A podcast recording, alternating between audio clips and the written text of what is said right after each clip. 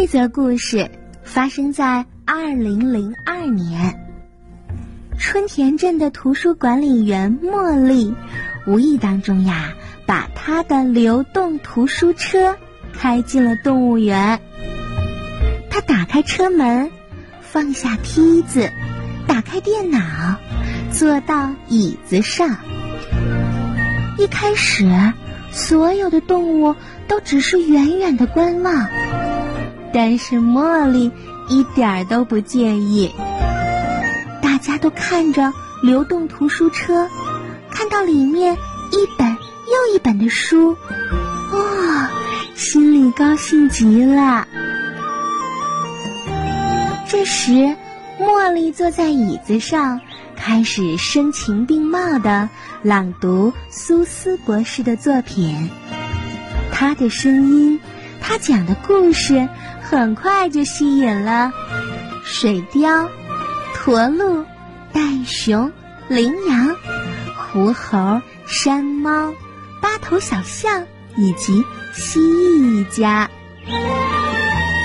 紧接着，动物园里其他的动物们都蜂拥而至，他们都想见识见识阅读这件新鲜事儿。他们离开了自己的巢穴，疯狂的，真的是疯狂的爱上了美妙的书。薄的，厚的，哦，有戴高帽的猫这本书，有新书旧书，还有成堆的工具书呢。大家一本一本的从车上拿下来，有动物看，彼得潘。有动物看香蕉菜谱，有动物看一起去看云，还有的动物喜欢小飞象。长颈鹿需要高高的书，所以他拿着书呀，把书放到了房子顶上，这样他站起来的高度刚刚好。他喜欢看篮球这本书。蟋蟀呢，需要小小的书，于是他们在流动车里呀，找到了非常适合自己的小小的小儿书。而壁虎只能读粘在墙壁上的书，它也看得可高兴呢。大熊猫它需要读中文书，于是它找啊找啊，哦，在这儿。茉莉尽心尽力的满足大家所有的要求，甚至帮没有哈利波特就没有办法游泳的水獭找到了特制的防水书。浣熊喜欢独自读书，而狒狒喜欢聚在一起，大家看一本书。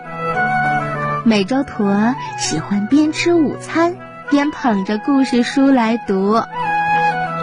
当然，看完了书之后，大家还要互相交流呢。比如，狗就在和蛇分享它读到的笑话，它们哈哈哈、嘶嘶嘶的笑，笑得骨头都疼了。一只树袋鼠。迷上了一本叫《少女妙探》的故事，开始在动物园里呀破解着各种谜团，比如为什么代理借书总是过期不还？我要去好好调查一下。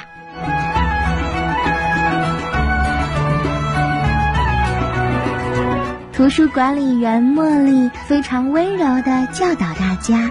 要好好的爱护书本，因为蟒蛇把克里克塔这本书攥得太紧了。兔宝宝们让晚安月亮这本书上布满了脏脏的爪印。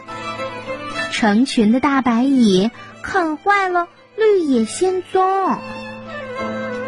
熊对书的爱令人瞠目结舌，他把书里的插画通通都舔掉了。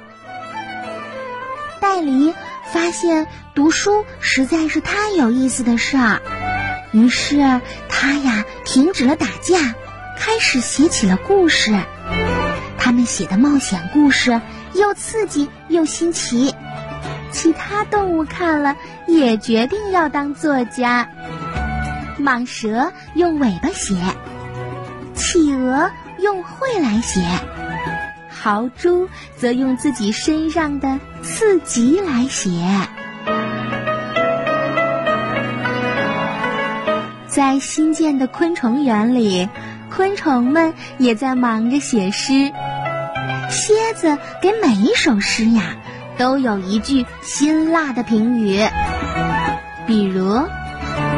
一根吞食同类的树枝，静静地吃掉了一片叶子。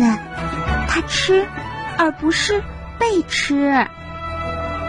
竹节虫写完之后，蝎子说：“哼，做作的要命。”屎壳郎写道：“粪球滚啊滚，什么粪都行，滚个摇篮给宝宝。”蝎子回复道。真臭！千足虫写道：“在我那被施了魔咒的城堡里，我挖掘宝藏。哦，我发现了一个烂苹果。”蝎子的评语是：“乏味。”嘶嘶叫的大蟑螂，他写道：“只会一个字。”而蝎子的评语是：“太啰嗦啦。”猎豹的新小说初步成型了，他每晚都会为无尾猴读上几章。尽管羚羊不擅长拼写，但是也跟其他动物一样，有一箩筐的故事要讲呢。河马的回忆录获得了动物园的。普利策奖，那一刻他是多么惊喜呀！捧着成堆的新书，茉莉清楚，他知道他该怎么办啦。于是他雇了十二只河狸、一只鹳和一只角马，在动物园里盖了一座图书馆。动物们大喊。嘿，我们自己来，我们可以自己借书摆书。就这样，动物们真的做到了。直到今天，他们仍然这么做着呢。哦，新的动物图书馆已经落成了，大家都为此欢呼着。